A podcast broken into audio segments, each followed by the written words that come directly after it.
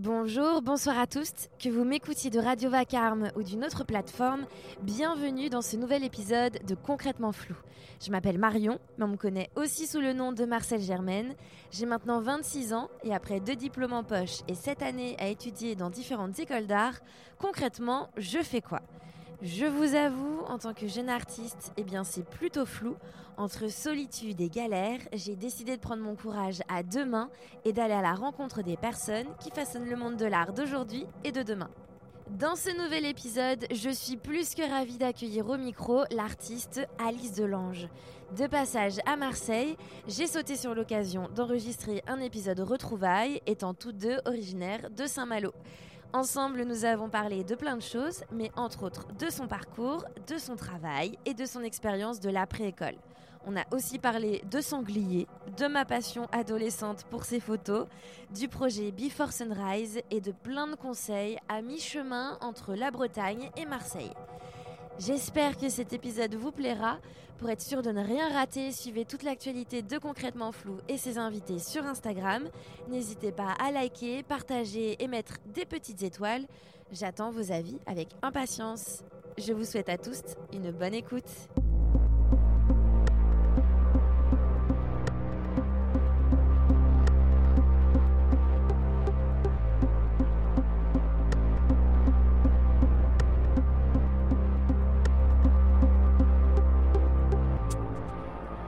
Salut Alice.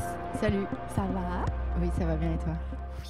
Je suis hyper contente de faire cet épisode avec toi euh, pour à peu près 10 000 raisons. Euh, la première raison parce que je suis à Marseille et ça me fait trop plaisir du coup parce qu'on s'est pas vu depuis. et euh, eh ben. en vrai, moi je pense que c'est depuis 2014 qu'on s'est pas vu. Je pense la dernière fois. Et c'était mon concours de rentrée aux Beaux-Arts. Ah oui, oui bah, quelque chose comme 10 ans. Presque. 9 ans. Oui, ouais. ah, ça fait. J'avais pas vu, j'avais pas calculé ça comme ça, mais oui, oui. Donc ça fait vraiment très très longtemps qu'on s'est pas vu. Euh, j'étais encore une toute jeune euh, meuf euh, en prépa mhm. pour rentrer aux Beaux Arts de Rennes. Je me souviens. école que je n'ai pas eue. Voilà, soit dit en passant. voilà, c'est la fin du podcast. Merci. Merci de nous avoir suivis. C'était un plaisir. Non, mais alors en réalité, du coup, on se connaît depuis bien plus longtemps que ça. Et à la fois, bon, pas énormément. On s'est rencontrés, je pense, la première fois au lycée euh, pour un événement dont tu m'avais proposé de faire, qui était euh, photographe pour euh, la fête de la musique à Saint-Malo. Parce qu'on est toutes les deux Malouines. Tout, tout, tout, tout. Ouh. Ouais. Non, mais en fait, je suis hyper contente parce que euh, c'est assez marrant, mais je, je, pense que je te l'ai jamais dit. Mais j'étais grave fan de tes photos quand j'étais euh, quand j'étais au collège, meuf. Merci. J'étais vraiment mais super fan. Je me souviens d'être en troisième, je pense en troisième, et d'être avec une copine sur euh, son ordinateur chez elle. Et on était, c'était l'époque un peu Tumblr, donc on regardait des photos. Puis tout d'un coup, elle me fait, oh, mais tu connais pas les photos d'Alice? Et j'étais bah non. Et elle m'a emmené genre sur ta page Facebook où ça devait être ça à l'époque. j'ai découvert tes photos et j'ai hyper drôle. Ouais, non mais vraiment, du coup j'ai l'impression là aujourd'hui c'est un, c'est une boucle qui est bouclée, c'est incroyable, genre vraiment. non mais vraiment c'était euh, tes photos, c'était un peu le, c'était le truc. Enfin, je connaissais personne à Saint-Malo en même temps, Saint-Malo, qui faisait euh, bah, des photos et un truc un peu euh, bah, artistique quoi. Voilà. Puis après, je me suis lancée dans la photo aussi. Mais euh, ouais, Marion Lefeuve photographie pour euh, les fins connaisseurs euh, du podcast. Mais, mais en tout cas, ouais, c'était c'était assez marrant comment c'était devenu un peu une institution. Tu vois, avec mes copines, on regardait tes photos dès qu'elles sortaient et on était, on était très contentes. Donc voilà, il fallait que je te le dise, tu avais un club de fans. Waouh, merci, ça me touche beaucoup. ben, j'espère, j'espère bien, parce que euh, ça a marqué, ça a marqué pas mal de gens. Et je trouve que c'est euh, pour ça que ça me fait aussi très plaisir de faire cet épisode, parce que je suis euh, de ces personnes qui avaient du coup un goût très artistique à Saint-Malo, mais on est à Saint-Malo et il n'y a pas grand-chose à faire. Et je trouve que ça fait plaisir de, de voir qu'il y a des gens qui font des choses et, et avec lesquels on peut s'identifier. Et du coup, tu faisais partie de ces gens-là. Donc euh, voilà, je suis hyper contente. Et, euh, et, du coup, on va. Ce serait bien que je dise aussi ce que tu fais. Mhm. tu es artiste, oui. tu es donc aussi photographe, vidéaste. Est-ce qu'on peut dire réalisatrice aussi? Ou c'est pas un... Ou c'est pas de cette manière-là que tu te décris? Euh, J'ai jamais vraiment dit réalisatrice, non. J'ai toujours dit vidéaste. Ouais. Et euh, je crois que ça me suffit. Mm. C'est marrant. Enfin, c'est marrant parce que toi, tu as continué la photo, genre avec le temps. Mais je sais que c'est quelque chose que j'ai complètement arrêté. Euh, j'ai pas touché un appareil photo depuis méga longtemps. Mais toi, du coup, c'est une pratique qui t'a suivi. Je trouve que tes photos, elles sont très belles. Je tenais toujours à le dire. Voilà, je kiffais à l'époque, je kiffe toujours aujourd'hui.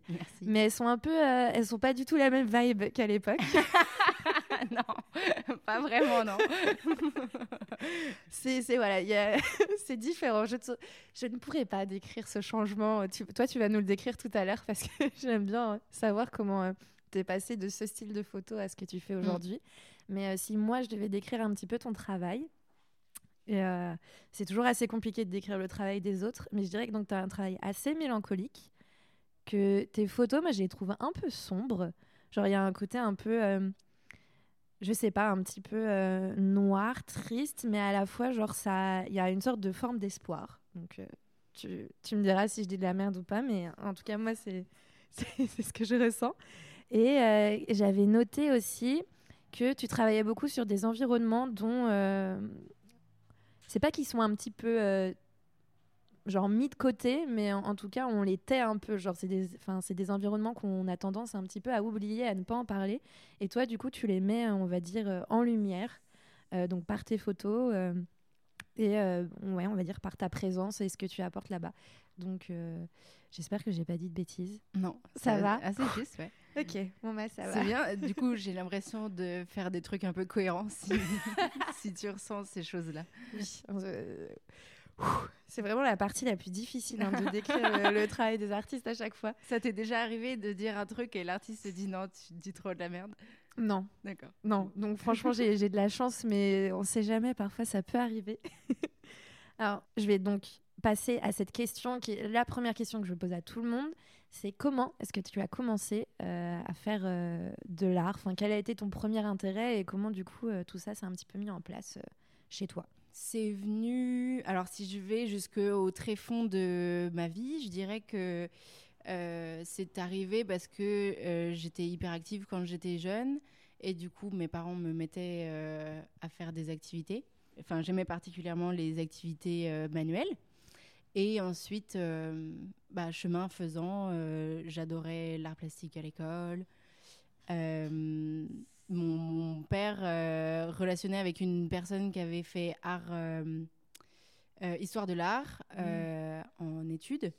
Du coup, elle me, m'encourageait pas mal dans cette voie. Donc, j'ai eu la chance d'avoir des parents qui ont toujours respecté ça. Mmh. et puis, ben, vers 12-13 ans, j'ai commencé à faire de la photo. Euh, et donc de là est, née l'institution euh, de ma page Facebook de photos. C'était un truc de ouf. je sais pas si les gens s'en rendent compte. C'est drôle. Mais en plus, je crois que je, je t'avais pas en ami sur Facebook. Et je, je crois que c'était privé, en fait, ce que tu postais. Ou à un moment donné, tu as dû passer en privé ou je sais pas. Et je pouvais plus avoir accès. Ah mince. Et j'étais dégoûtée.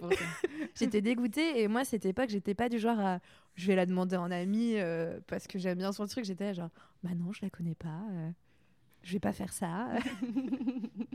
un peu timide, euh, tout de même, je suis.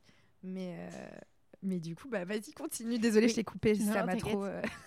Et en fait, c'était une période qui était géniale parce que j'avais euh, beaucoup d'idées de, de, mise en scène. J'avais un, un, univers qui était très onirique, où j'avais un peu des muses parmi mes, mes amis, euh, que j'amenais dans des endroits abandonnés. C'est la période où j'ai commencé à faire du l'urbex. Et hum, je, chinais des, des costumes. Euh, j'en volais à ma sœur qui avait des vieux costumes de danse. Enfin bref, c'était tout, un, tout un truc que je construisais et avec lequel euh, bah, je, je, faisais de la photo et j'embarquais mes copines là-dedans. Et, et, donc voilà, j'avais, ce, ce, style de photo qui ressemble un peu à, à David Hamilton, la pédocriminalité en moins. Mais Ah bon? Choquant. Euh, et voilà. Et en fait, c'est avec ce- cette production-là que euh, j'ai tenté les- l'entrée à l'école des beaux-arts. Mhm.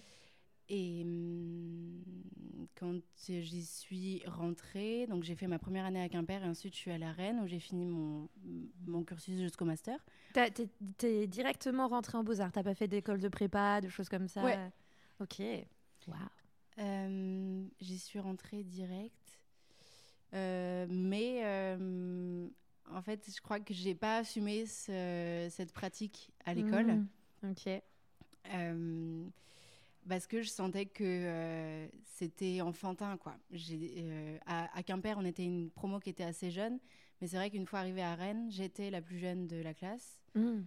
Et, hum, et je sais pas, j'ai eu un truc de de pas assumer cette pratique euh, qui appartenait au lycée, qui appartenait à, à quelque chose qui était moins intellectuel que tout ce que je voyais autour de moi. Mhm. Du coup, j'ai développé un espèce de syndrome euh, de pas d'imposteur, mais de maintenant tu dois tu dois être grande et Ouais. faire des trucs hyper concept machin. Art contemporain, Voilà, Cube, tout ça, ça. tout ça. Mais voilà, donc euh, j'ai renié ce- ce- cette pratique. C'est triste d'ailleurs. Aujourd'hui, je regarde encore un peu les photos que je faisais avec nostalgie, Mm. en me disant tout était plus simple. Euh, et finalement, c'est après le master, donc à la sortie de l'école, que j'ai repris un appareil photo.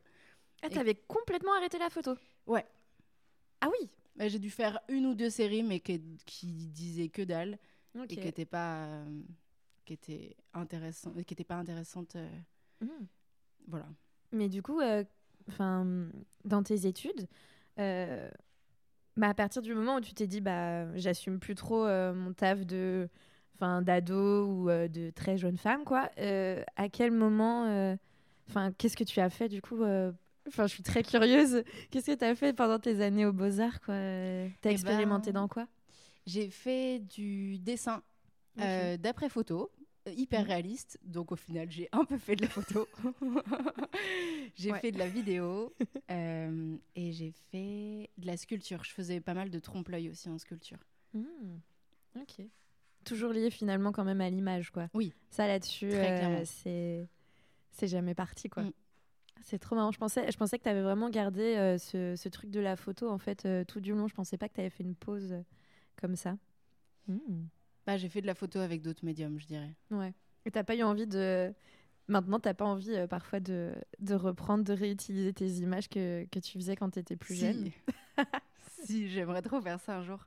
Bah, si tu veux, je t'en donnerai quelques-unes et tu peux faire un avant-après si tu as besoin de visuels pour le podcast. Ce Ah, ça serait trop bien. trop bien. Tu pourras prendre ta préférée. Non, de mais l'époque. euh, franchement, euh, ouais, mais en plus, dans tes photos, je me souviens, il y avait. euh, Tu les retouchais beaucoup. Ouais. Et, euh, et je trouvais ça euh, hyper cool parce que euh, moi, j'essayais d'apprendre en fait les, les techniques de retouche à, ce- à- à cette même époque. Et euh, j'arrivais pas à faire des trucs aussi euh, léchés que toi, on va Mhm. dire. Je me disais, mais comment il fait J'étais hyper impressionnée. Genre, t'étais en mode autodidacte aussi ou, euh, ou t'avais eu la chance d'avoir quelqu'un pour t'apprendre à la maison à utiliser Photoshop ou des trucs comme ça? Je... je me souviens de très très longues heures euh, passées devant mon ordi à bidouiller sur Photoshop. Hmm. Euh, J'avais un copain de classe qui m'a filé son crack Hmm. de Photoshop et j'ai commencé à bidouiller des trucs euh, grâce à ça quoi. Trop bien. Ouais. Franchement, c'est cool. Faut toujours remercier la première personne qui t'a Ouais. qui t'a offert le, le crack de ouais. Photoshop. Merci Adrien.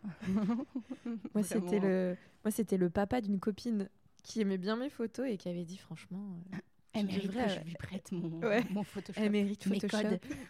Et il m'avait montré, je me souviens, euh, comment utiliser euh, quelques trucs, genre les niveaux. euh, et, euh, et je me souviens, j'étais mais surexcitée, quoi. J'étais en mode, Oh non mais vous vous rendez compte, j'ai Photoshop sur mon ordinateur. Mais c'est un grand truc. Hein. C'était un événement. Mm. J'étais en seconde, euh, j'étais. J'ai 15 ans et j'ai Photoshop. Mm. j'ai l'impression qu'aujourd'hui, ça paraît très ridicule euh, si tu dis ça. Euh, ils ont tous Photoshop sur leur ordi, j'ai l'impression, mais. Mais à l'époque, c'était c'était un truc de fou.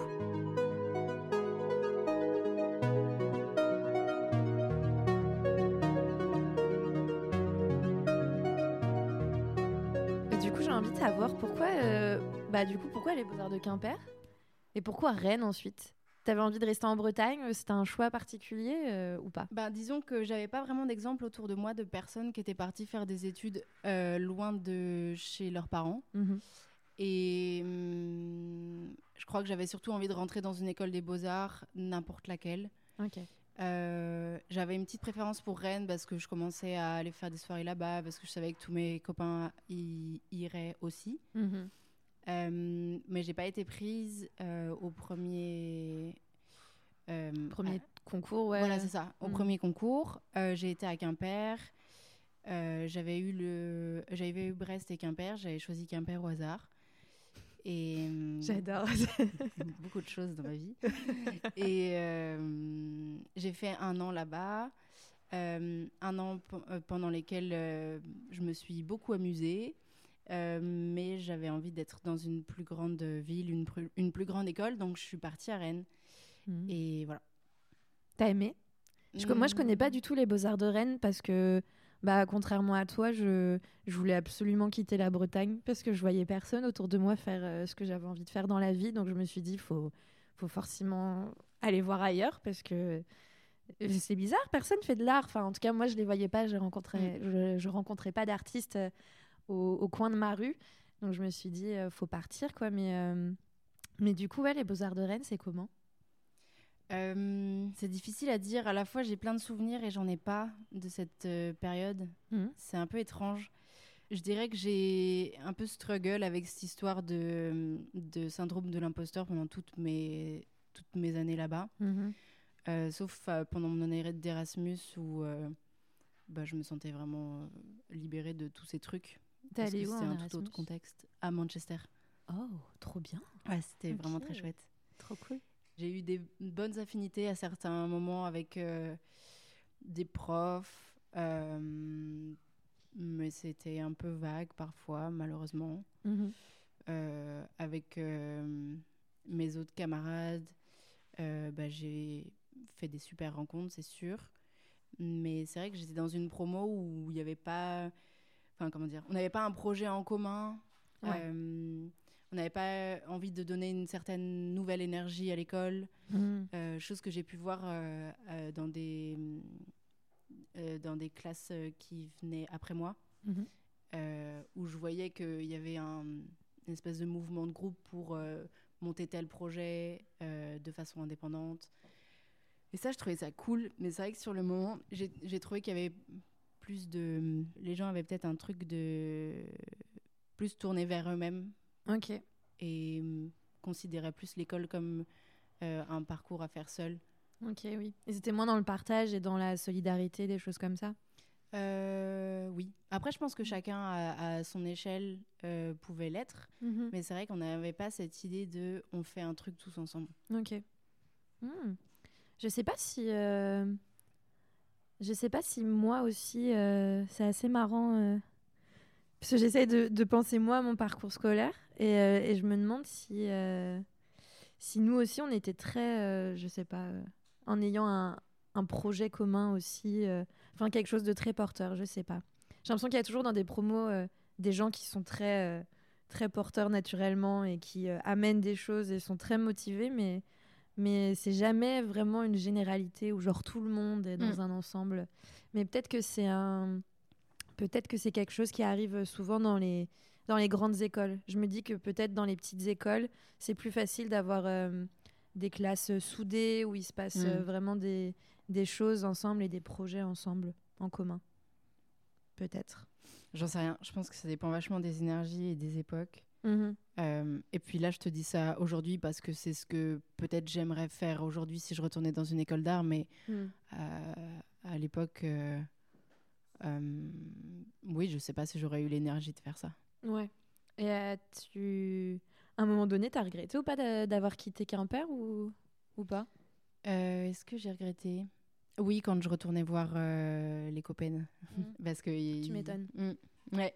Oui, il y a un truc euh, assez, euh, je sais pas, assez dingue quand même dans le Finistère où c'est à la fois euh, hyper vide de gens euh, et en même temps tu peux facilement connaître, connaître tout le monde et, et ça circule beaucoup entre, entre les écoles. Donc, euh, c'est un bon terrain de jeu. Quoi. Là Mm. où Rennes, euh, bah, c'est une grosse ville, du coup, il faut davantage s'y adapter. Ouais, c'est ça. Moi, j'étais très curieuse des écoles euh, en Bretagne parce que je les ai tentées, même si j'y suis pas allée. Mais, mais à chaque fois, je me. Enfin, après, quand j'étais partie du coup euh, à Toulouse, dans une grosse ville, je me suis dit, mais qu'est-ce que ça doit être les beaux-arts dans une petite ville, par exemple comme Mm. Quimper ou même Lorient? Je me Mm. disais, mais comment. euh, genre, je, je voyais pas comment ça, ça pouvait fonctionner et j'essayais de m'imaginer un peu.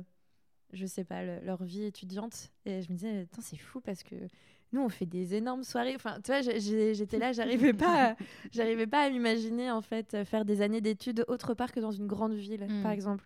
Surtout après avoir passé genre euh, bah, toute ma vie euh, à Saint-Malo dans une petite ville euh, Mm. où il se passe pas forcément grand chose. il se passe des choses, Mm. mais c'est pas, c'est pas non plus incroyable. Je sais pas. Peut-être que toi, tu trouves que Saint-Malo est, est fou. Non. bon bah voilà, on est d'accord.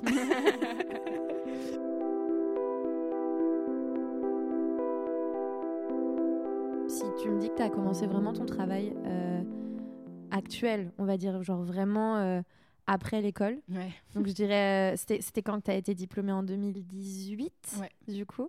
Bah, du coup, quel a été pour toi, genre le travail qui a été, on va dire, porteur de cette nouvelle, de cette nouvelle direction dans ton travail? Eh ben, j'ai commencé à faire de la vidéo en quatrième année aux Beaux-Arts et du coup à Manchester. Et euh, c'est là où j'ai euh, eu un appareil photo dans les mains. Et hum, je sais pas, le, la rencontre, euh, la nouvelle rencontre avec l'objet m'a donné envie de, de refaire de l'image. Mm. Et puis je me disais que sortie d'école, euh, j'allais plus avoir d'atelier pour euh, faire des énormes objets en plâtre. Euh, et hum, ouais, les, alliés- les ateliers techniques, il fallait plus compter dessus, quoi. Mhm. Donc je me suis dit comment est-ce que tu sais faire de l'art sans, euh, sans tout ça? Euh, Et du coup je me suis dit ben oui, enfin reprends, reprends la photo. Et hum, sortie d'études, j'avais envie de partir en voyage. Et, et je suis partie en voyage et j'ai pris un, un- un bon appareil photo. Et c'est un peu comme ça que c'est revenu aussi, quoi. Mm. J'ai, en fait, j'ai trouvé la nouvelle manière dont j'avais envie de faire euh, des, des images à ce moment-là. Ouais. Et j'avais assez peur en rentrant d'ailleurs euh, en France et dans des et d'évoluer dans des paysages que je connais, euh, de perdre cette ce regard en fait sur le réel et de, de perdre l'envie de faire des images, mais c'est resté. C'est resté. Hey. Et t'es partie où, du coup, en voyage euh Je suis partie pendant quatre mois euh, au Vietnam, au Laos, au Cambodge et en Thaïlande. Oh. Mm. J'ai vu justement, oui, que tu avais fait une série, euh, bah, une édition, Mm. en fait, sur ça. Donc, du coup, ce sont des, ce sont des images qui datent d'il y a plusieurs années. Oui, c'est ça. Ah, ok, très bien. Je pensais que c'était euh, que tu y étais, je sais pas, y aller il y a peut-être un an. euh, et en fait, non, c'est des, des anciennes images que tu réutilises. Ouais. Ok, trop cool. C'était en... Ben, c'était en 2019 ce voyage et j'ai fait tellement d'images, c'est scandaleux. Euh, et bah, le temps, enfin en fait, euh, c'est vrai que comme ça, ça, ça fait un peu, euh, euh, elle réutilise des vieilles photos ou je ne sais quoi. Non, alors Non pas du tout. Euh, T'inquiète pas, moi dans, mes, dans mon travail, je réutilise toujours des, des captations sonores que j'ai faites en 2016-2017. Donc aucun problème là-dessus. On réutilise tout ce qu'on fait. Ok. Je pars de ce principe. Euh, bah, c'était le temps, de, je pense, de digérer quoi. Mm. fallait que je digère ce que j'ai vu, que je trouve aussi un peu de cohérence. Mm. Et c'est. Enfin, il fallait aussi que les images sortent du. de. de leur nature de souvenir, quoi. Ouais. Ou de j'ai vécu ça. euh, euh, il y a trois semaines, tu te rends compte, c'est un truc de ouf. euh, et Ouais. aujourd'hui, je suis, je suis là.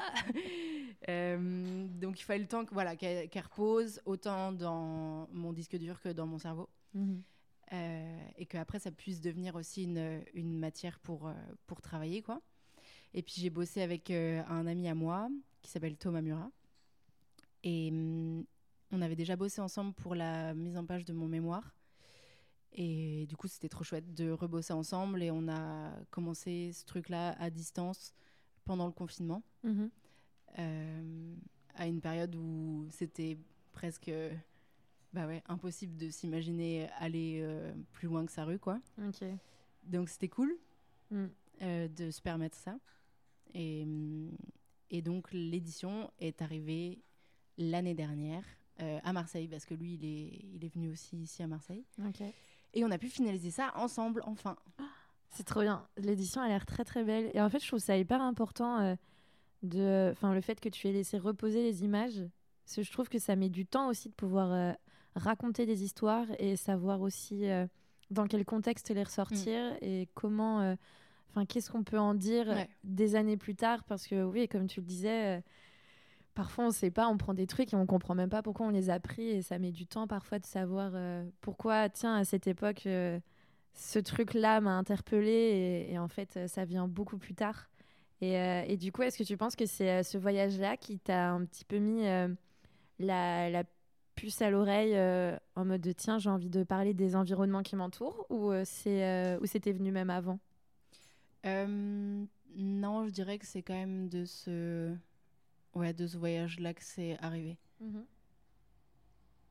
Bah, en fait, ce qui est assez. euh, ce que je trouve génial euh, en voyage, c'est que tu es tellement. Comment dire Vu que tout est découverte, ton cerveau est un peu neutre euh, de, de savoir ce qu'il va découvrir. Et du coup, ben, tu vas hyper rapidement vers des choses esthétiques Ouais. ou vers des sujets qui, qui parlent un peu à ton cœur, quoi. Et là, c'est ce qui, c'est ce qui s'est produit là-bas. Mhm. Et, euh, et du coup, ce- moi, ça m'a- ça m'interpelle un petit peu parce que après, euh, j'ai vu que tu avais fait une série de photos genre à, à Fos Mm. euh, sur mer, je crois, c'est comme ça. Oui, c'est ça. À Fos sur mer. Et c'est assez marrant parce que cette ville, elle est. bah, tu vas nous dire pourquoi cette ville, elle est, euh, elle est aussi folle.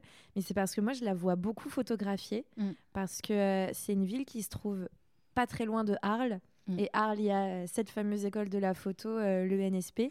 Et, euh, et j'ai l'impression qu'elle est souvent euh, utilisée. Il doit y avoir un professeur qui aime, qui dit à ses étudiants partez à Fos-sur-Mer et allez faire des séries de photos. Parce que j'ai l'impression de voir cette ville photographiée au max. Mais en même temps, il y a des raisons parce qu'elle est très particulière. Mm. Et du coup, est-ce que tu peux nous dire bah, quelle est, l'histoire de cette série de photos? C'est une série que j'ai fait euh, avec mon amie Alba, qui est journaliste. Elle y allait euh, il y a deux ans, je crois, euh, pour faire un article pour un journal allemand. Et donc, moi, je l'ai accompagnée et hum, j'en ai profité pour faire un reportage. Euh, et oui, c'est une ville où il y a une, une activité industrielle très forte qui, à la fois, euh, est du coup source d'emploi pour euh, les personnes qui vivent aux alentours, mais qui est aussi extrêmement polluante. Et euh, il y a des taux de cancer euh, incroyables. La pollution de l'air est, je crois, une des plus élevées en France. Euh, donc, ouais. Ce qui est fou parce que moi j'ai tendance à me dire bah, bord de mer, euh, moins de pollution. euh, Ah non, rien à voir. Et en fait, euh, rien à voir. non, je, je suis, j'a- j'adore être naïve parfois, mais, mais en fait, c'est assez fou parce que vraiment dans cette série de photos, que moi je l'ai pas vue, on va dire en tirée quoi. J'ai vu les images que sur internet, mais il y avait vraiment ce côté. Ouais, hyper poétique de ces images, mais à la fois hyper sombre en fait. Mm. com- J'ai l'impression qu'on comprend euh, très vite qu'il y a hum, sorte de noirceur en fait sur cette Mm, ville. mm. Et euh, je trouvais que ça se ressentait de ouf dans tes photos et, et, euh, et du coup ça, ça matchait bien avec, euh, avec la description de cette ville qui fait quand même super peur. Ça donne pas vraiment envie d'y aller. Ouais. Désolée les gens de Fos-sur-Mer, mais c'est terrible en fait ce qui arrive. Mais t'avais eu, enfin, t'as eu l'occasion pas de discuter avec des gens sur place Non, mais Ah ouais. je vais m'y rendre à nouveau en février. Ok. Et j'aimerais bien euh, refaire des photos pour Mm. suivre un peu ce, ce truc. Ah si, je te, je te dis n'importe quoi. J'ai causé avec un, avec un pêcheur sur le port. Ok. Euh, il nous a parlé de son métier, de sa ville. Mm. Et puis, hum, j'ai eu aussi l'occasion de parler euh, de Fosse, mais aussi de Martigues et de du coup ce problème de d'usine bah, sur toute la côte en fait entre Marseille et et de l'autre côté quoi. ouais. Montpellier, des trucs comme ça. oui, Oui, c'est vers le côté ouest. Oui, c'est ça. Je suis pas très bonne non plus dans le- la géographie euh, du sud de la France, j'avoue. Mais oui, avec mon, mon ancien colloque Julien, qui lui a fait euh, un film Mhm. euh, qui parle de ça en fait. C'est un film qui se passe euh, pendant les vacances et c'est la rencontre entre trois ou quatre jeunes gens euh, qui découvrent euh, les problèmes de pollution des usines euh, aux alentours et qui décident euh, le temps d'un été de faire des actions un peu militantes quoi. Ok. Et ouais, en tout cas, enfin pour cette série de photos, euh, ce que j'avais vraiment envie de capter dans dans cette ville, c'est euh, oui, comme elle peut être, euh, comme elle peut avoir l'air peut-être chaleureuse. euh, Mm. Avec son port, avec ses, ses infrastructures euh, touristiques, euh, avec ses lumières. euh, et en fait, derrière, il y a Mm. une espèce d'énorme complexe industriel.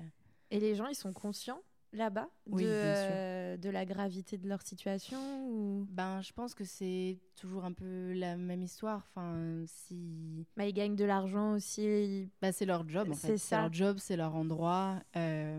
Euh, beaucoup de personnes euh, dépendent en fait de ce système. de ça. Ouais. Ouais. et hum, ont pas envie ou se sentiraient pas légitimes ou capables de quitter, quitter cet endroit, quoi. Ok. Bah, en parlant de quitter cet endroit, moi je suis très curieuse de, euh, bah, de cette partie de l'après-école dans, dans ton parcours. Après Rennes, du coup, après ton diplôme, euh, qu'est-ce que tu as, qu'est-ce que as fait? Comment, euh, où est-ce que. Parce que là, on est à Marseille, donc je me dis qu'à un moment donné, il y a dû avoir une histoire de migration quelque part, mais je ne sais pas quand exactement c'est arrivé. Et puis, euh, et puis ouais, comment, euh, qu'est-ce qui s'est passé en fait après euh, Comment toi, t'as vécu l'après-école, en fait, tout simplement? L'après. Ouais. Alors, l'après, bah, comme je te disais, l'après, pour moi, a, a rimé avec voyage assez rapidement. Et puis, une fois de retour euh, en France, je suis retournée vivre chez mon père parce que je n'avais plus d'argent. Bah, réalité euh, bien, euh, Bien connue. Bien connue, euh, voilà, des jeunes artistes. Et hum, donc j'ai pris un taf euh, alimentaire, la... enfin dans la même, dans le même restaurant où j'avais travaillé euh, euh, toutes les vacances quand j'étais étudiante. Et puis euh, j'ai retrouvé une amie que j'avais à Quimper, Mhm. euh, qui habite euh, aussi euh, vers Saint-Malo. Elle, elle rentrait d'un- d'une résidence au Japon euh, où elle avait rencontré des personnes avec qui elle avait noué des liens très forts euh, Mhm. d'amitié et aussi professionnels. Et euh, un soir, en refaisant le monde et nos vies d'artistes, on s'est dit, allez, on, on va faire un projet ensemble Ouais. au Japon. Et euh, Le fameux projet. le fameux projet Before Sunrise. Et hum, ouais, waouh, c'était trop bien. Euh, et donc, euh, elle, elle avait très très envie de d'y retourner, de Mhm. retrouver ses amis là-bas. Euh, moi, j'avais très envie de, de retourner en Asie et de retrouver ce, cette chose assez particulière dans le voyage et, et la photo. Mm. Euh, et donc ensemble, pendant six mois, voilà, on s'est donné euh, un- une durée de six mois pour euh, récolter assez d'argent et pour monter un projet qui soit solide Ouais. et partir au printemps 2020. Mm. Et chose qu'on a d'ailleurs, ma foi, plutôt réussi à faire en rencontrant tout un tas d'acteurs et d'actrices étonnants, étonnantes à Saint-Malo. On a réussi à avoir une bourse de la ville et Mm. Bref, un peu d'autre argent. On avait aussi fait un crowdfunding et euh, on avait nos billets, on avait toute l'énergie du monde Mm. et euh, on n'a pas pu partir à cause du Covid. Et voilà. Malheureusement, le gros nuage noir euh, sur, euh, sur les projets de 2020. Ouais, J'ai l'impression que plein de gens avaient plein de projets trop cool et ça a vraiment, mais pff, ouais. Je pense qu'il faudrait faire euh, un. Je sais pas, un livre ou une expo en mémoire de tous ces projets apportés. Non, mais de ouf, euh, vraiment. Mais, mais j'ai l'impression que ça a aussi fait cette force parce que moi, je me souviens donc d'avoir connu le projet Before Sunrise donc pendant le confinement quand j'étais bah, moi aussi euh, chez, chez ma mère euh, bah, pour vivre euh, ce moment de fin du monde un, peu à l'époque euh, en famille. Mm. Et, et, je me souviens, je voyais, bah, parce que vous pouviez pas partir, mm. vous aviez quand même une certaine médiatisation du projet. J'avais l'impression qu'il y avait, qu'il se passait quand même des choses mm. malgré, malgré tout et qu'il y a eu une sorte. alors je sais pas si c'est vous qui avez appelé plein de gens et pour essayer que ça que ça qu'il y ait quand même quelque chose qui se mm, passe. Mm. Mais il y avait un peu euh, ce truc où, je, où, bah, finalement, malgré le Covid, vous avez réussi à, à, faire en sorte que ça se passe. Quoi. Bah, on a continué à, oui, à travailler en fait avec, euh, avec nos partenaires sur place. Parce que Before Sunrise, euh, c'est un projet qui veut réunir une communauté d'artistes femmes pour faire des projets ensemble Mm. et valoriser nos pratiques et parler de, euh, des mm, problématiques autour du sexisme dans l'art contemporain. Et mm, même si on ne pouvait pas partir au Japon, c'est des choses qu'on pouvait quand même faire euh, en France. Et donc on a euh, effectivement pu un peu travailler dans le cadre de résidence pendant le printemps-été 2020 en France. Et aussi l'année dernière, on a refait une résidence euh, avec euh, des artistes qui viennent de Rennes. Et, voilà. Mais on n'a pas pu partir euh, au Japon, mais peut-être qu'on pourra partir plus tard. Ben, j'espère, mm. j'espère pour vous. Maintenant que tout a été réouvert et, que la vie reprend, mm, mm. reprend son cours, je vous souhaite ça. C'était quoi le projet en fait exactement de Before Sunrise? Parce que moi, ce que j'ai compris, à ce que j'ai lu, euh, je crois que vous aviez un. Je me souviens d'un super article qui était euh, sur euh, Point Contemporain, je crois. Mm. C'est ça. et j'avais cru entendre parler de marionnettes et de spectacles. Oui. Du coup, j'ai très envie de savoir bah, comment, comment tout ça s'est formé, comment l'idée elle est venue, et puis, et puis bah, quelle est la suite de ce projet, quoi. Mm. alors, les marionnettes, ça vient de l'idée de pouvoir transmettre sa parole à un objet euh, pour la libérer en quelque sorte. Mm. Et euh, la, première idée qui ensuite a, grandi vers euh, des marionnettes à taille humaine, c'était de louer, de louer un van au Japon et de créer comme un, un, petit théâtre euh, de marionnettes pour aller parler de, questions féministes partout en Japon et de faire un tour du Japon comme ça. Trop bien. Ouais, l'idée est dingue. Et, et, ensuite, on s'est dit bon, euh, quitte à faire des marionnettes, autant faire des marionnettes à taille humaine mm. qui soient comme une ombre comme ça de des, des personnes dont on parle. Ouais. Et, et écoute, ce projet, pour l'instant, il est en stand-by mhm. parce que moi, entre-temps, j'ai déménagé à Marseille. Constance a commencé une thèse à, à Rennes. Euh, et par contre, on se retrouve euh, au printemps prochain pour faire un autre projet dans le mhm. cadre de sa thèse autour, des, autour de la question du sanglier dans, la, dans les zones périurbaines de Rennes. Ok. Voilà, donc on passe de marionnette à sanglier. je, je m'attendais pas du tout. je m'attendais genre à, vraiment. En fait, je m'attendais à rien. Et d'accord, sanglier. Euh, Allez, rebondis là-dessus maintenant, Marion. Incroyable. non, mais mais c'est incroyable. Et elle fait une thèse là-dessus. Ouais, en fait, elle fait une thèse sur. Euh, peut-être que je vais me tromper, mais je, je, vais vous dire ce que j'ai retenu. euh, elle fait une thèse sur euh, les animaux et les écosystèmes en zone périurbaine mhm. et les points communs qui existent entre euh, Rennes, Bruxelles et Amsterdam, il me semble. D'accord. Mais ça n'a. Enfin, c'est une thèse dans le cadre de quelque chose d'artistique ou. Waouh! Ouais, c'est une thèse entre science et art. Ok. Mm. mais c'est fou. Ouais, en fait, Constance, elle fait de la, euh, on pourrait dire de la vulgarisation scientifique à travers sa pratique artistique et, oh, ses performances. Ok. C'est, je trouve ça, je trouve ça assez fou. Genre le sanglier, je m'y Mhm. attendais euh, vraiment pas. mais, euh, mais ok, trop bien. Je serais Mm. très curieuse de, de lire euh, sa thèse à un moment donné, pour le coup. Et du coup, bah, toi, comment tu vas t'insérer dans ce projet en enfin, au printemps prochain, c'est ça? Oui, c'est ça. Mhm. Euh, alors, je la rejoins pour ce projet car on va, en fait, on va rencontrer euh, des personnes qui vivent dans Mhm. ces zones périurbaines, euh, des personnes âgées, mais aussi d'autres publics, euh, pour qui nous, pour qui les et elles nous racontent leur lien à cet animal. Euh, et donc, il y a cette idée d'aller vers l'autre et de récolter des anecdotes de manière inductive, en fait, pour essayer de comprendre comment globalement euh, le, le sanglier est perçu et quels enjeux politiques euh, découlent de la présence de cet animal avec euh, des humains, en fait. Mhm. C'est une démarche Ouais. qui, qui ressemble pas mal à des choses que je peux faire moi. Et Constance avait besoin de quelqu'un pour l'aider sur l'image. Et hum, voilà, elle a pensé à moi et trop hâte de retravailler ensemble. Forcément. C'est hyper mar- enfin je trouve ça je trouve ça hyper cool comme projet. Est-ce que j'ai le droit de dire une anecdote sur les sangliers du coup? Oui. Parce que j'en ai plaisir. une. Alors, mon anecdote sur les sangliers.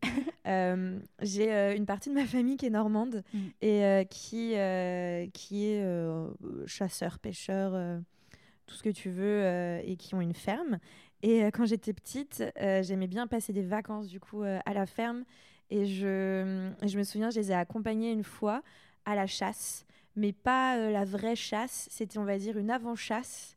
Et je comprenais pas parce que grande kiffeuse d'animaux quand même, je je comprenais pas trop le principe de voilà qu'à cette époque on ait besoin de tuer encore son sa enfin un animal quoi. Et mais bon, ok. Et souvent on me disait non mais tu sais c'est parce qu'il y en a trop. Donc à un moment donné, euh, voilà, euh, écosystème, tout ça, tout ça, il faut euh, voilà, ça devient embêtant. Donc moi j'étais ok. Et en fait cette avant chasse on cachait de la nourriture pour les sangliers dans des troncs, dans des trous, dans la forêt. Mais du coup, je me disais, bah oui, mais s'il y en a trop, c'est parce que vous les nourrissez. mais du coup, votre histoire, ça, ça n'a pas de sens. c'est voilà, c'était ma, c'était mon anecdote et du coup, depuis, je me suis dit, bon bah voilà, j'ai déjà nourri des, des sangliers avec euh, du maïs euh, pour qu'ils se fassent tuer. Voilà. Nickel. J'espère que c'est une bonne anecdote euh, que bah voilà, si, euh, si Constance veut l'utiliser. Non, mais c'est hum, c'est bien ce que tu dis parce que ça. Enfin, il disait il y en a trop. Mais en fait, s'il y en a trop aussi dans ces, dans ces territoires, euh, c'est qu'à un moment donné, on a mis des. Tu sais Non, Ah, non, ok, non, parce je, que tu hoches je, la je tête. hoche la tête en mode vas-y, Vas-y, donne-nous les, les, les détails. je veux tout savoir. Euh, c'est qu'on a mis des femelles, euh, des truies aux abords des forêts, en Bretagne et certainement aussi en Normandie parce que ce n'est pas très loin, euh, pour, euh, euh, pour que les, les deux se reproduisent. Quoi. Mhm. Et ça a donné une espèce hybride entre porc et sanglier qui se reproduit beaucoup plus vite, il me semble, et notamment pour le- la chasse en fait. Et du coup, ben il y en a trop, mais en même temps, faut pas s'étonner. Et voilà. Enfin, du coup, c'est, je trouve ça intéressant parce que ça parle de, aussi de l'hypocrisie, quoi. Ouais, non mais vraiment, vraiment. C'est euh, ok. Bah du coup, c'est un sujet hyper intéressant. Comme quoi, le sanglier, euh, voilà. On aura tout vu. J'adore.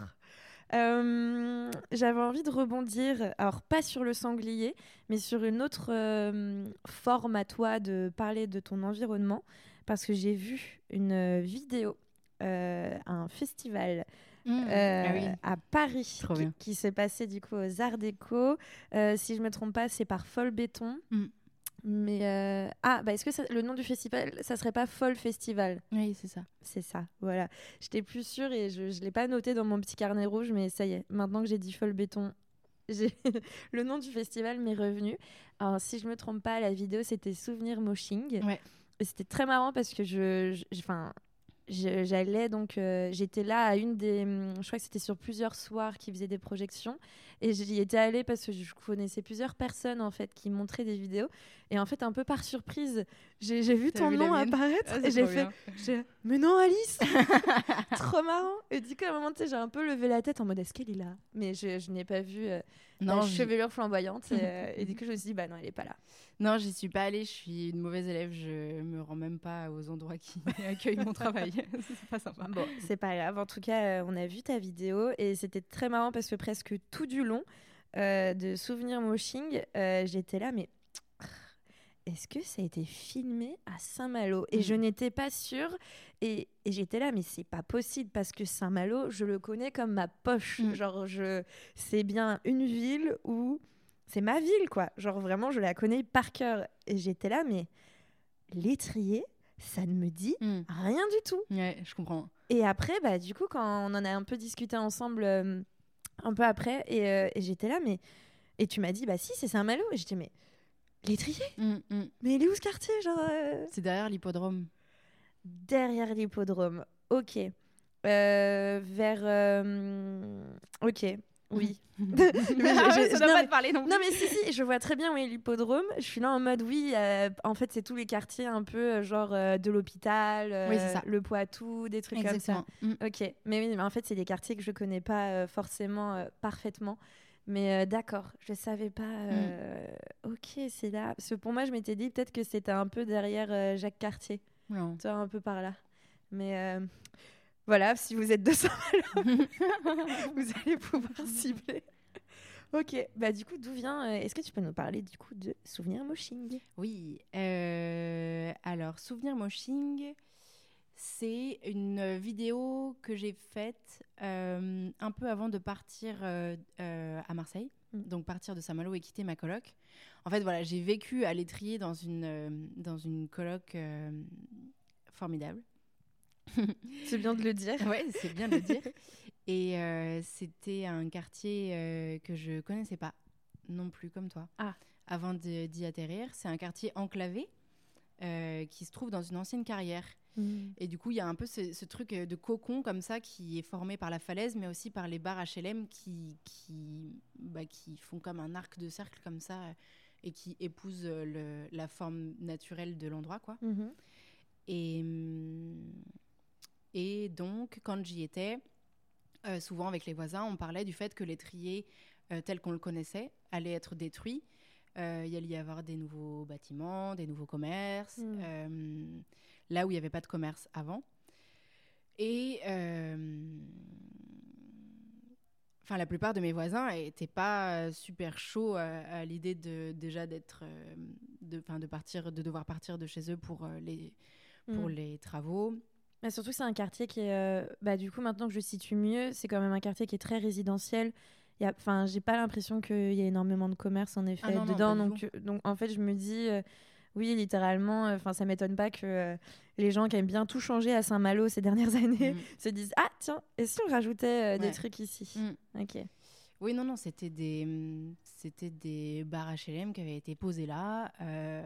Et il y avait des gens mm. qui étaient depuis plusieurs générations, quoi. Ah Mon voisin Claude, il a, il a construit sa maison.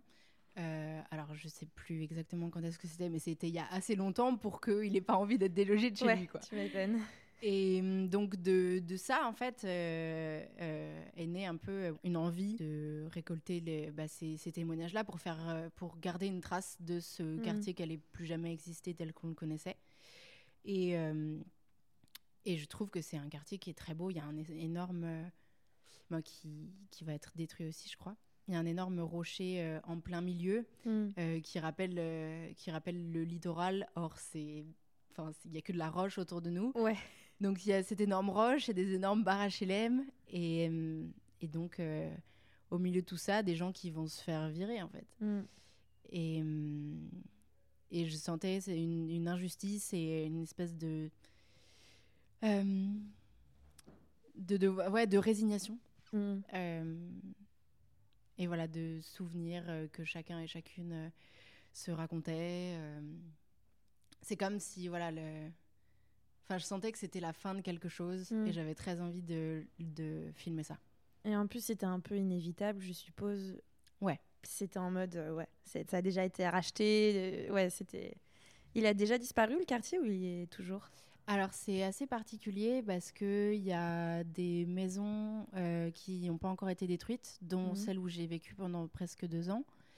Euh, et donc, pour rebondir sur ce que tu viens de dire, euh, les promoteurs immobiliers sont venus voir ma propriétaire pendant plusieurs, plusieurs mois Ouais. Pour essayer de négocier en fait. Et Mm. pareil pour mon voisin Claude, il venait les voir toutes les semaines. Enfin, c'était quasiment du harcèlement quoi. ouais. Et, hum, et aujourd'hui, quasiment tout est rasé. Effectivement, les bars H&M n'existent plus.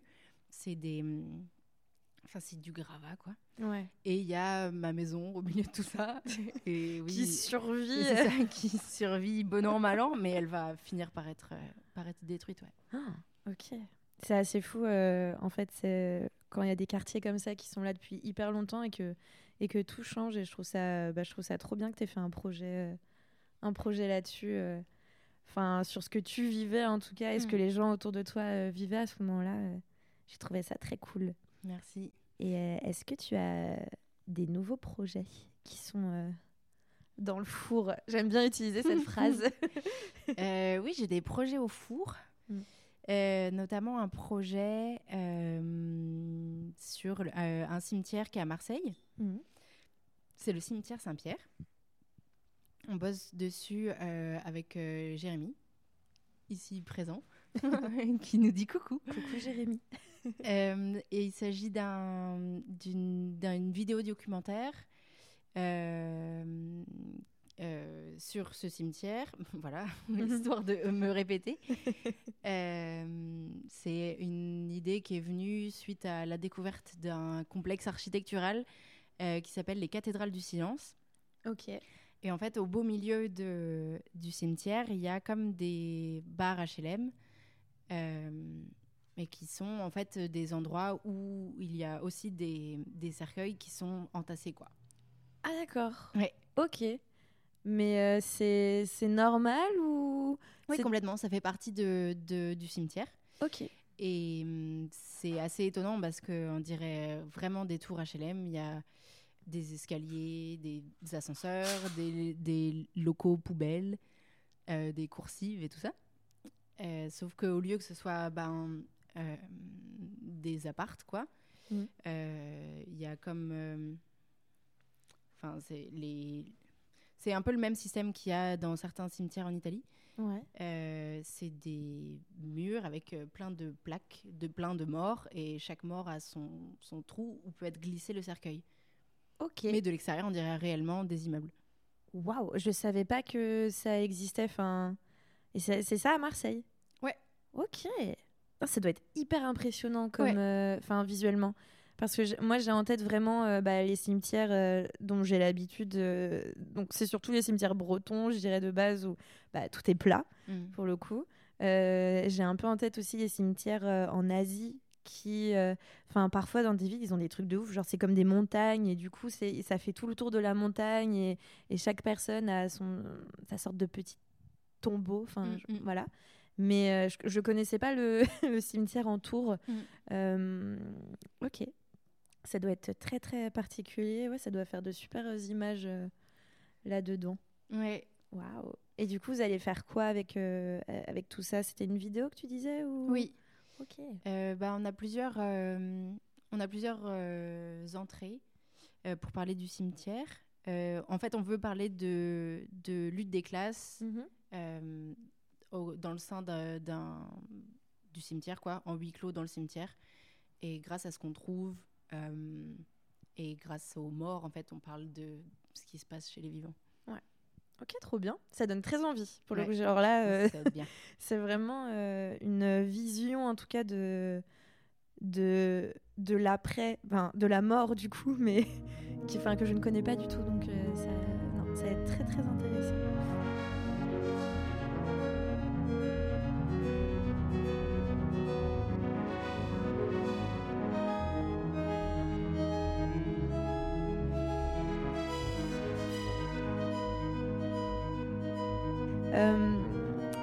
Sur un autre thème, pas du tout sur la mort pour le coup. Euh, j'ai cru voir que tu faisais partie, euh, que tu faisais des ateliers, je crois. T'as pas participé à un truc euh, genre comme rouvrir le monde ou quelque chose comme ça Mm. Ok.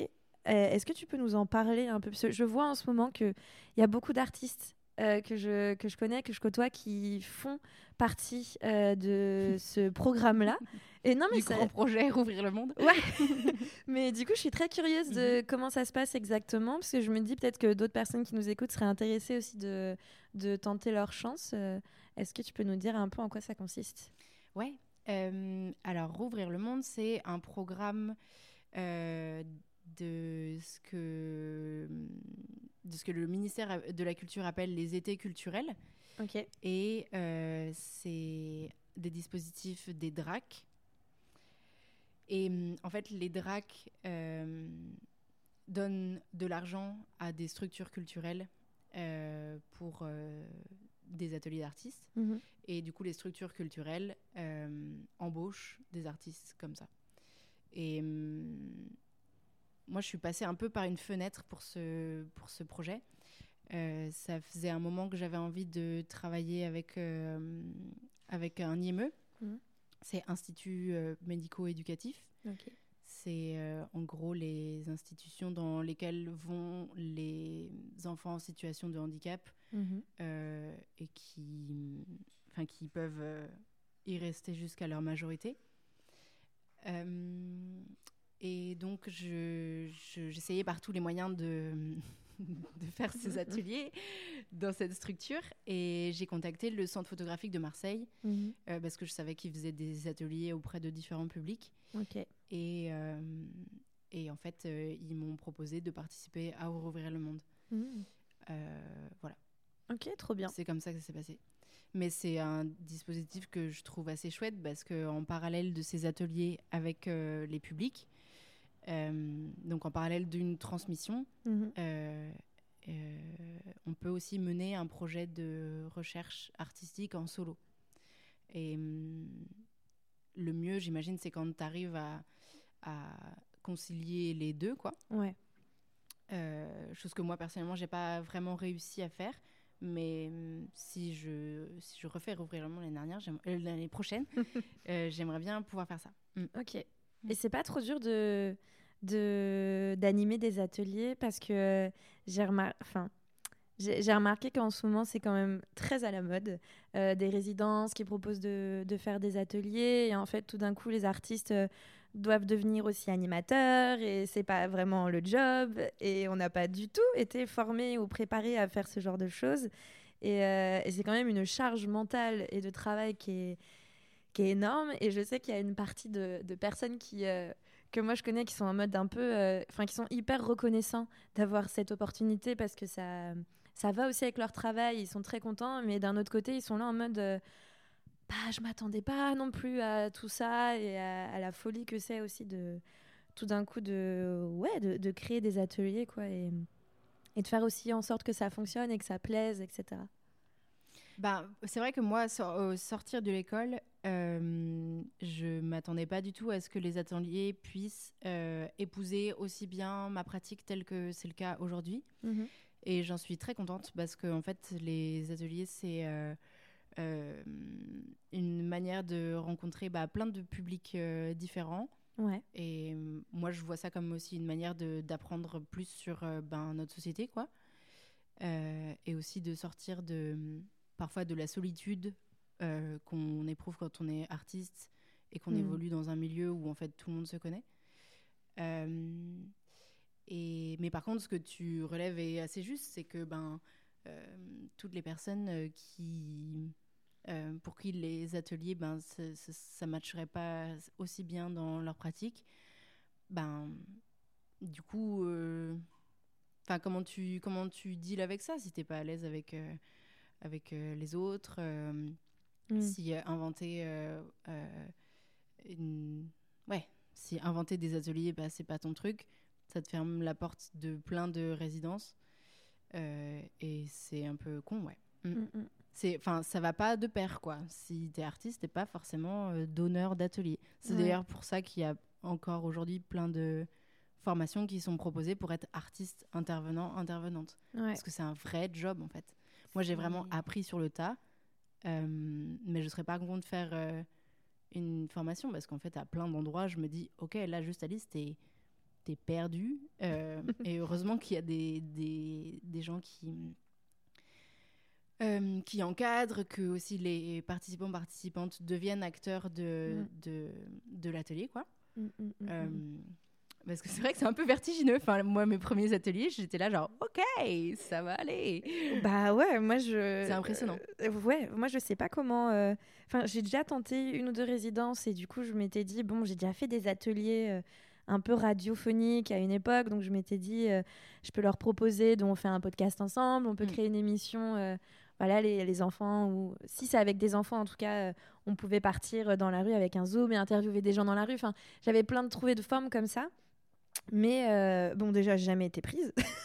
Ils ont jamais accepté mon, mon dossier, donc j'ai jamais eu l'occasion de les faire. Mais en tout cas, quand moi j'avais fait ces ateliers-là euh, pour une association, je j'étais là. oh, c'est quand même un, un autre délire parce qu'en plus tu, tu te dis que ça va se passer comme ça. En fait, ça se passe pas du tout comme ça Ouais. et que c'est dur d'encadrer des enfants et ouais, c'est dur. Mm, mm. je me dis, c'est ouais, non, c'est pas un job qui, euh, qui est très facile.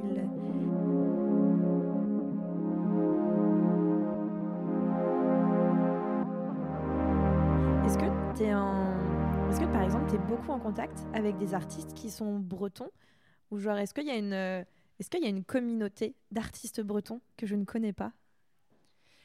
Euh, ben, je sais pas, tu connais qui? Je connais personne. je connais toi?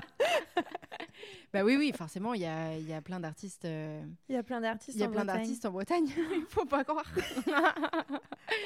non, non, évidemment. Et hum, Est-ce que tu as des hum, est-ce que tu as des personnes à nous conseiller ou euh, ou des assos ou des choses euh, non, parce que moi je sais que j'ai voilà, vite quitté la Bretagne et, euh, et à un moment donné j'étais un petit peu triste parce que quand j'avais envie de peut-être proposer des projets euh, en Bretagne, Mm. je voyais que c'était surtout pour les personnes qui avaient fait leurs études là-bas et je me disais mais merde enfin je suis bretonne aussi je suis chauvine et en- je suis Mhm. hyper chauvine en plus c'est vrai mais mais du coup j'étais un petit peu déçue parce que je me disais merde j'aimerais bien euh, pouvoir recréer des choses et et, euh, et rentrer en contact avec euh, avec des, des institutions bretonnes Mm. et, euh, et en tout cas à ce moment-là quand ça m'intéressait j'avais l'impression que c'était un peu pas possible et du coup je me dis est-ce que toi en tant que personne qui a été en Bretagne, euh, enfin qui a fait, qui a vécu en, en tout cas pas mal euh, ta vie, euh, ta vie d'adulte, parce qu'en soi, ça fait pas longtemps que tu es à Marseille. Oui, ça fait deux ans. Ça fait deux ans. Donc voilà, si tu as des trucs euh, à nous dire, à nous donner, et même sur Marseille, des, des choses à nous conseiller. euh. Euh, eh ben, je sais que mes, mes amis qui ont fait les chantiers au Centre d'art Passerelle, Mhm. euh, qui est une résidence, je crois, qui dure six mois, euh, sont super contents de comment est-ce que ça s'est passé. Euh, moi, je ne l'ai pas fait, donc j'ai pas trop d'avis à donner. Mais en tout cas, je sais que ça existe et que c'est chouette.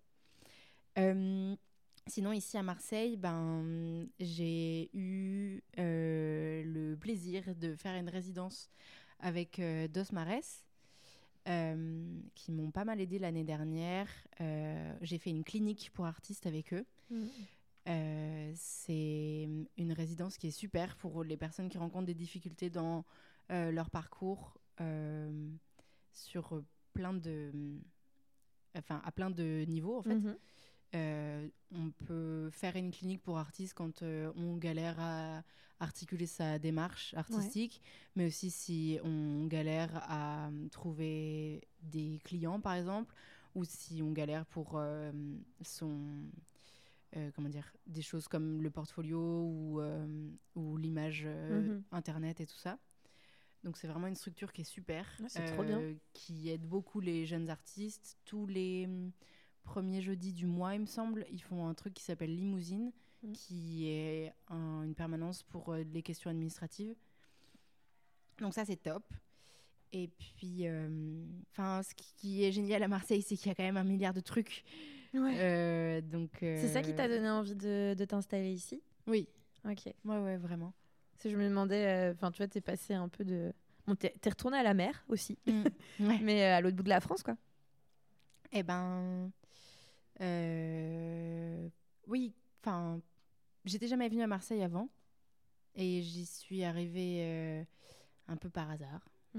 Euh, Il y a pas mal de personnes qui m'en disaient du bien et j'avais envie de changer d'air et d'être dans une ville euh, euh, ouais, où ça bouge un peu plus, quoi, où c'est un Ouais. peu plus engagé et je suis arrivée là. T'as l'air bien. Oui, Franchement, euh, superbe atelier. euh. Moi, je trouve ça très sympa. J'adore Marseille. J'adore cette ville. Mais elle n'est pas encore faite pour moi. J'irai, je viendrai plus tard, peut-être. Et bah, du coup, on arrive à cette, euh, à cette dernière question, la fameuse. euh, quels sont tes conseils pour. euh, ouais, et pas des moindres questions. Quels sont tes conseils pour. bah, pour des artistes, euh, peut-être en devenir, ou des- les artistes actuels qui sont euh, peut-être en galère, euh, comme, Mm. Comme nous ou pas, euh, ou des étudiants en école d'art. euh. As-tu des conseils à donner? Eh ben, je dirais euh, de pas se juger, de ouais, de surtout pas se juger. C'est un, endroit où c'est oui, enfin, c'est un milieu professionnel qui est hyper compliqué et euh, bah on fait ce qu'on peut quoi. Et si c'est un peu bizarre, j'ai l'impression de, de parler à des âmes en peine que je ne connais pas.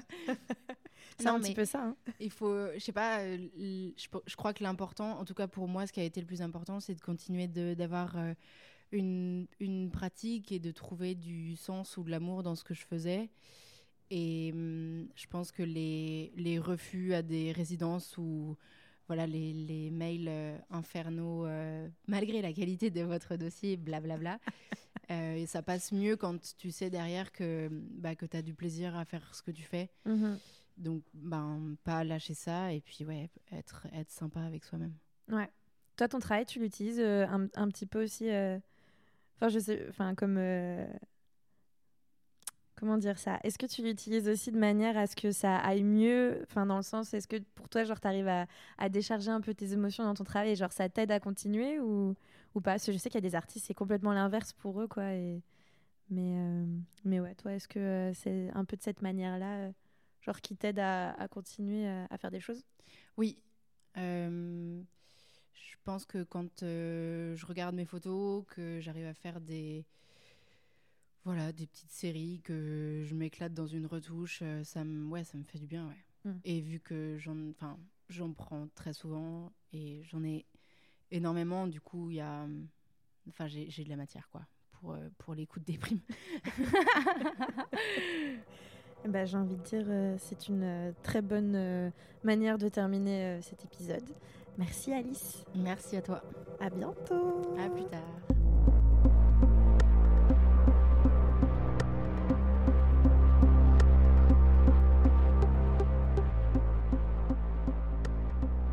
Merci d'avoir écouté ce nouvel épisode de Concrètement Flou. Je remercie encore Alice Delange d'avoir accepté mon invitation. Merci à Radio Vacarme de me diffuser. Merci à Kojo Kara d'avoir produit les sons qu'on entend dans l'épisode. Et merci à Camille Châtelain d'avoir produit mon générique. À bientôt pour un prochain épisode.